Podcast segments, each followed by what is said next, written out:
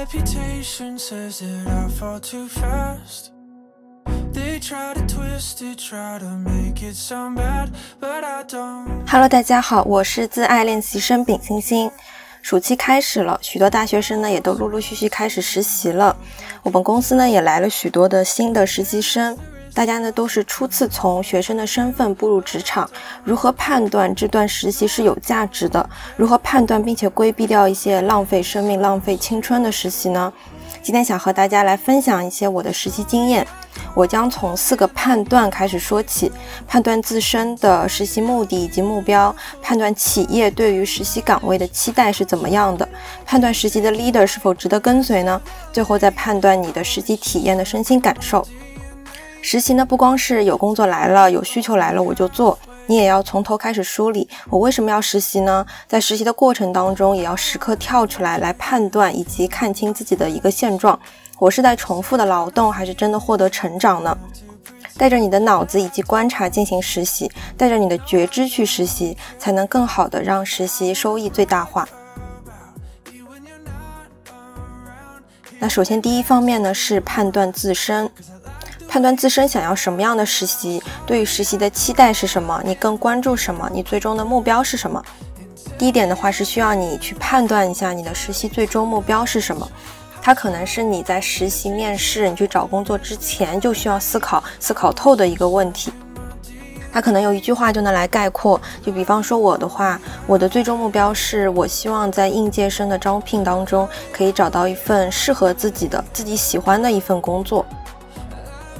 那这一点的话，可以看出我的目标是可持续的。我希望说这份工作我可以是做的长久的，不光是每天工作，我会觉得说很充实、很踏实。工作内容呢是我擅长的，因为擅长的东西你才可以做得久，而且不会觉得很累。而且呢，从长期看来，我不会有什么抵触的情绪，甚至说我会觉得这是一份我喜欢的、令我开心的一件事。那我感觉没有抵触情绪，很直观的一点就是，哪怕是说你在你的工作时间里面做了很多的事情，但是呢，你在下班的途中不会觉得疲惫。就像我现在的状态，就是我哪怕啊每天上班可以从上班的那一瞬间开始就很紧赶慢赶的陀螺转的去处理很多事情，但是下班之后呢，我依旧可以在地铁上面去阅读、去读书，不会觉得我一天的精力都被耗费掉了。也印证了说我的最终目标里面，它是一份适合我的，因为我不会觉得身心上面非常的疲惫，同时也是一份我喜欢的工作。那关于你的目标的话，也可以是我想在秋招当中去找到一份高薪的工作，它可以帮助我去实现我在大城市买房的目标。那你在实习投递当中呢，你可能就会更加着重考虑一些高薪的行业，像是金融啊以及互联网。同时呢，你在实习当中也需要去打听说什么样的职业是最赚钱的。你在网上面也可以去搜集一些信息，你也可以和你的同事去请教。一切一切都是需要围绕着你的最终目标来展开的。当你的目标足够清晰，你就不会像无头苍蝇一样，看到身边人好像都去实习了，那我要不要去找一份呢？人云亦云的行为其实是最没有意思的。与其说去混混实习，就是需求来了我就做，但是我什么也不思考，不如说你去多旅游啊，多放松。既然来上班了，就需要拿到一些实质性的收获嘛。那第二点的话，你可以判断一下你想从实习当中去获得一些什么。就比方说，以我刚刚提到的最终目标决定，我希望可以找到一个适合自己的。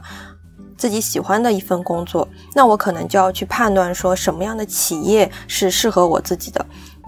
比方说，我需要在实践当中去知晓我适合的、我喜欢的一种企业类型，就像是我适合外企呢，还是国企，还是私企、民企？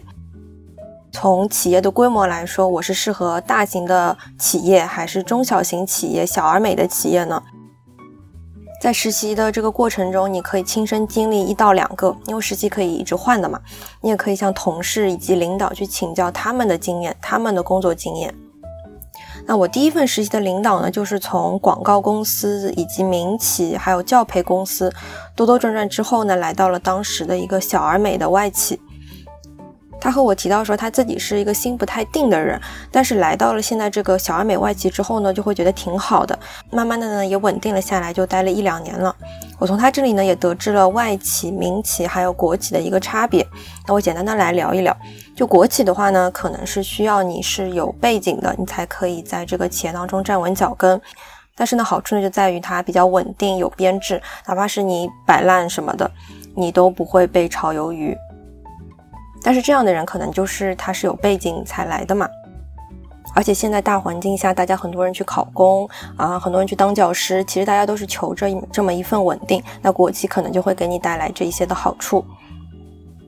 那民企、私企的话呢，它其实是非常看领导的意思的。领导今天喜欢做这个，那你就得去做这个，而且呢比较打鸡血。但好处呢也是在于说它收入比较高。也像我刚刚提到的，你可以达成你最终目标，你可以在大城市买房，或者是在家老家里面买一套房，这些目标收入比较高。然后外企的话呢，它是越往上，它对英文的要求是越来越高的。嗯，他可能是需要要求你英文，你就可以跟人吵架，你可以非常流利的去表达你的想法，但是他也会有一些弊端，就是说他钱没有那么多，他没有那么自由，他你表达一些你的想法，不可能就是说，哎，我们都觉得很好，我们就去做了，他还是需要一些规则的审批的。但是呢，好处也就在于他福利待遇比较好，然后可以达到工作生活的平衡。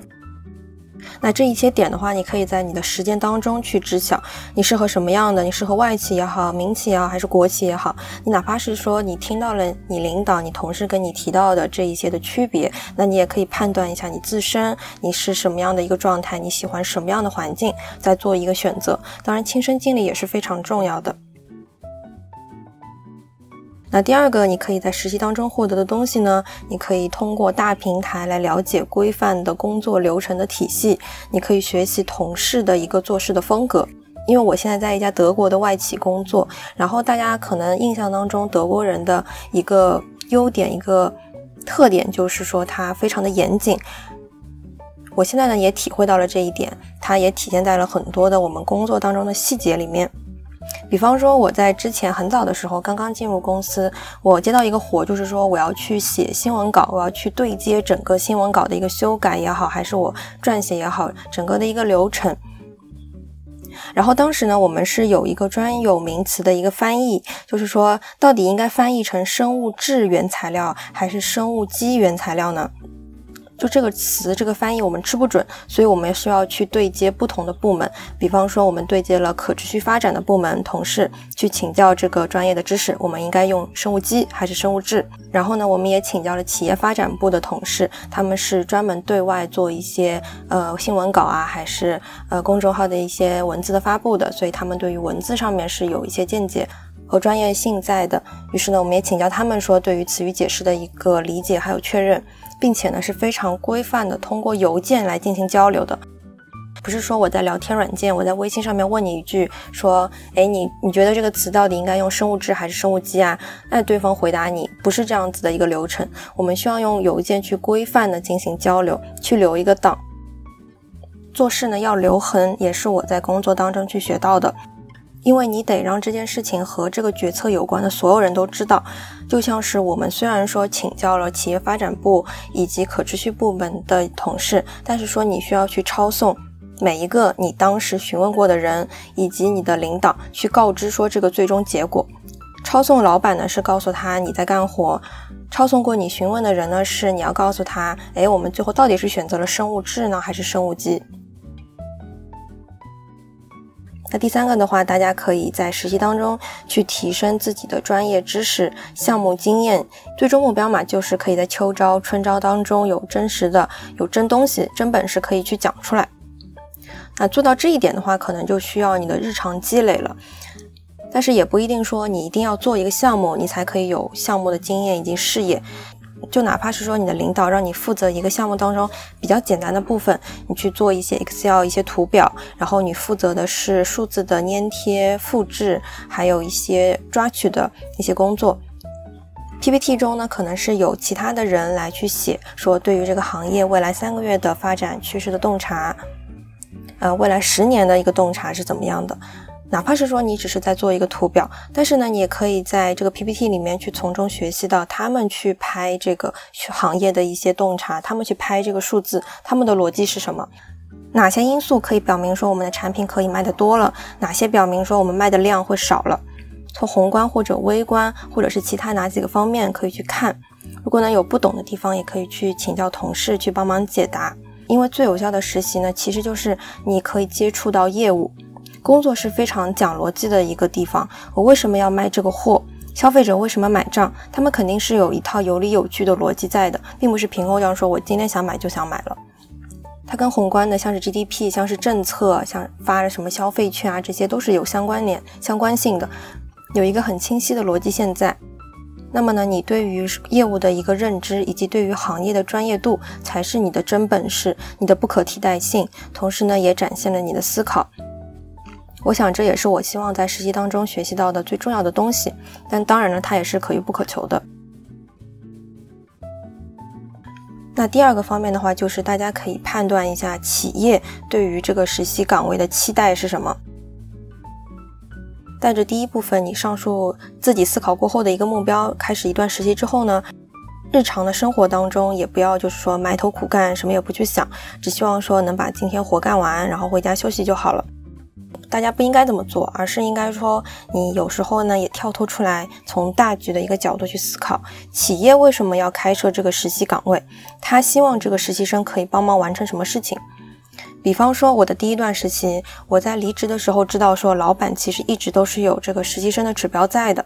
而公司对于这个实习岗位的期待就是说，有个人可以帮助做那些正式员工没有时间做，但是呢又必须人力完成的一些内容，就像是大家提到的 dirty work。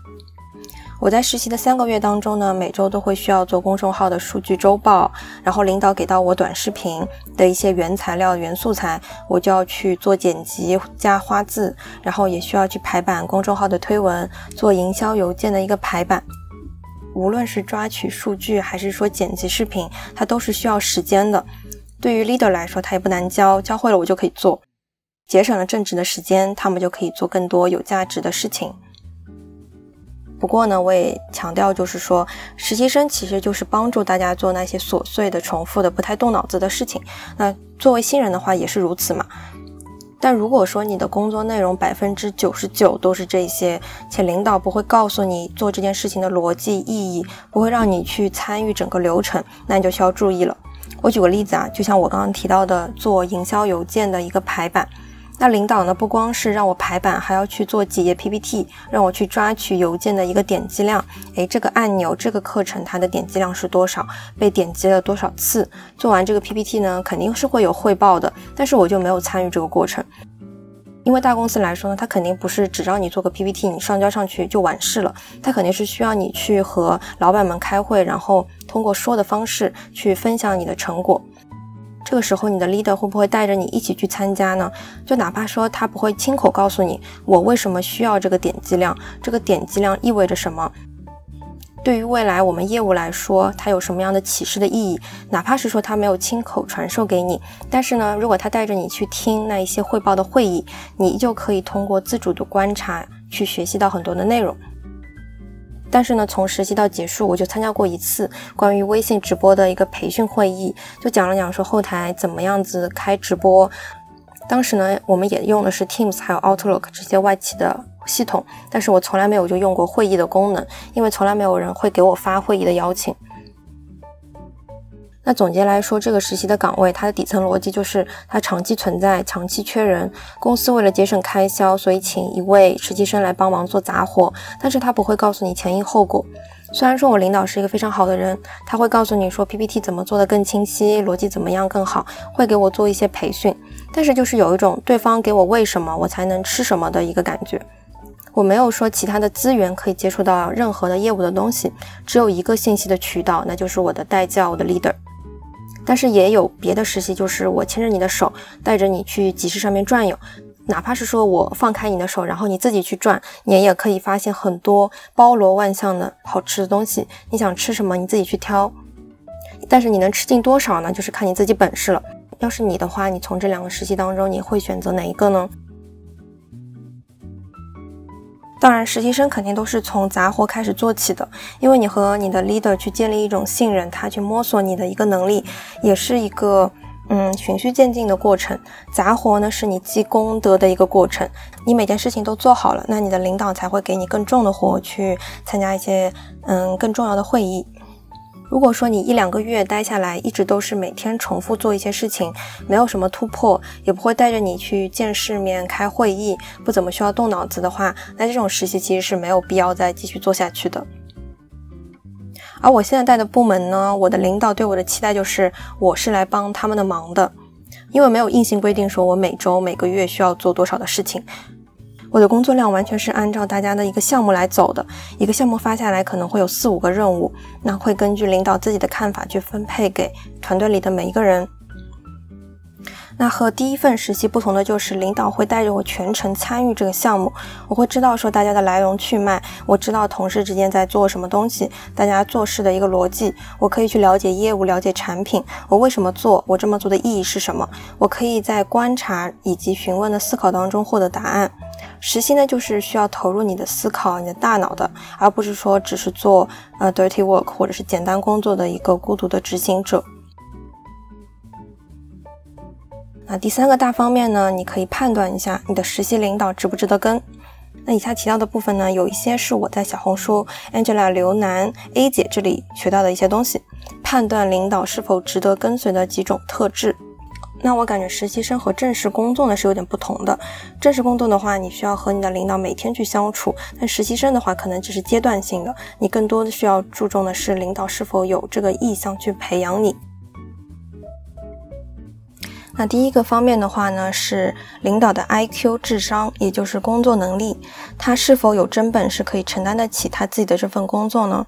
那第一个，你就可以去判断说他带团队是否是专业的，包括说他对于团队内任务的分配是怎么样的，是不是合理的。实习生也是他的一个下属，他需要去考虑实习生的一个职业发展，给到他循序渐进的工作，让他在工作能力上面有所提升。因为实习生他是来了又走嘛，很有可能他就会离开了。那领导也不愿意说就失去了这么一个下属，可以帮他做事的一个人，所以他需要去考虑说怎么样去帮他获得一些好处、一些利益，怎么样去帮助他在工作能力上面得到提升，给到他比较有意思的工作，让他可以一直一直的去做下去。那这也是他工作能力当中的一个体现。那对外呢，可能就是在领导层，如果说你们的团队出去汇报，去汇报一些工作内容，如果说遇到了一些大老板的一些嗯挑战，问到了你很棘手的问题，他是否会站出来帮你去挡住那些问题，帮你去承担这个责任，还是说他就放任着你去被骂也好，还是说被尴尬也好，他其实是有这个责任去负担一整个团队的对与错的。那第二个的话就是 EQ 情商，他在工作环境当中和其他同事的关系是怎么样的？他们愿不愿意和他进行交流，以及顺畅愉快的进行合作？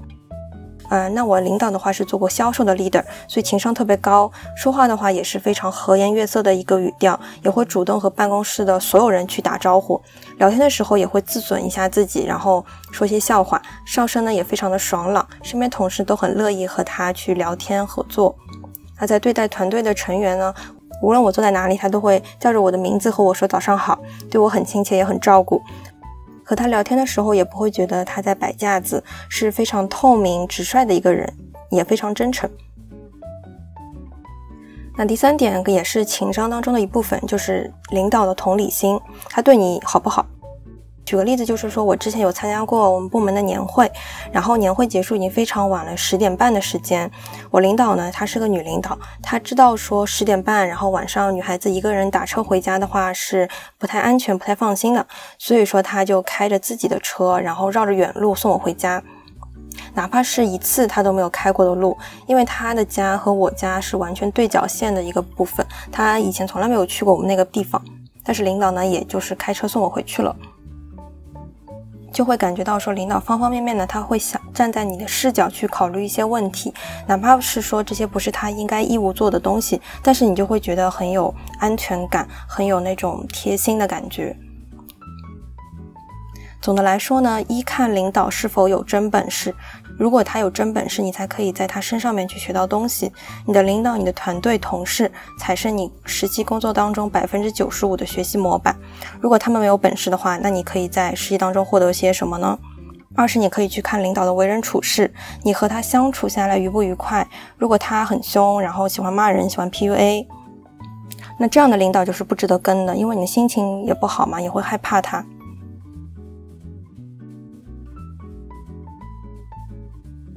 那第四方面的话，可以判断一下你在这家公司实习的一个身心感受。这一点的话就非常主观了，但是也能很直观的告诉你说你是否适合这个行业、这个企业。你的身心感受会很直白的告诉你答案，这对于你未来选择职业有非常大的帮助意义，也是你的实习收益之一。例如说，我第一份实习是需要经过地下商业街的，我每天早上出地铁之后都要走过一段地下商业街。然后呢，这个街上面呢会有很多卖早餐的那些铺子。那地下嘛，因为是通风不太好的，就可以闻到早饭的那一些味道，像是锅贴啊等等的那一种比较油腻的味道。我一开始实习的时候其实是可以忍受的，但是就很奇怪的是，我在最后马上要离职的那几天，我闻到这种味道就会觉得特别恶心，就犯恶心，甚至说我要憋气，然后嘴巴呼吸去通过这一段路。那我觉得就是说，可能我在内心当中已经很想逃离这个地方了，我甚至都忍受不了这段路的一个味道，就哪怕是说我的通勤时间单程下来就是四十分钟，也会觉得特别累。做 dirty work 可能用的是体力嘛，也会觉得在身体上面是累的。然后我现在的实习呢，有时候我在商场里面走，也会有那些早餐铺和正在备菜的那一些饭馆的味道，但是我就不会觉得油腻恶心，可以接受，但是不会有任何的负面情绪的产生，因为我知道说大厅里面会放好听的音乐，然后会闻到很好闻的香薰的味道，那心情也会舒畅起来的开始上班，哪怕是说我下班会有一个小时十五分钟的通勤时间。嗯，加班了也不会觉得很累，下班也依旧会觉得上班是开心的，是充实的。我不会因为说早饭的这个味道，然后感觉到生理的不适，也不会觉得说下班通勤很辛苦、很累、没有力气等等。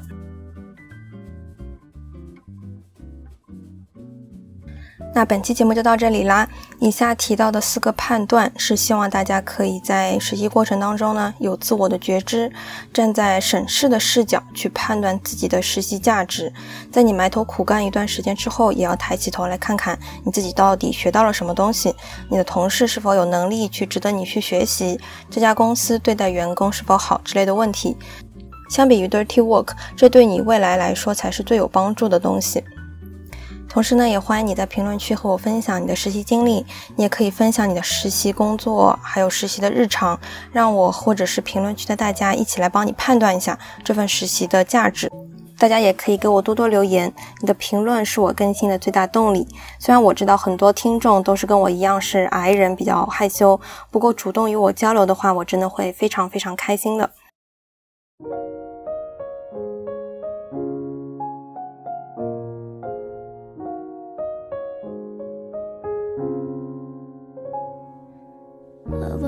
Too long ago I'll go feeling kinda blue 同时，你也可以在网易云音乐、QQ 音乐、苹果 Podcast 搜索“自爱练习生”找到我。欢迎你在苹果 Podcast 里给我打分。目前也已经开通官方微博喽，会发一些日常还有碎碎念。直通车可以在播客公告栏里面直接点击。如果想加入听友群，请添加微信小助手，不上发条的拼音加一二零三，备注听友群即可。期待与你下期再见，祝你健康，祝你幸福，拜拜。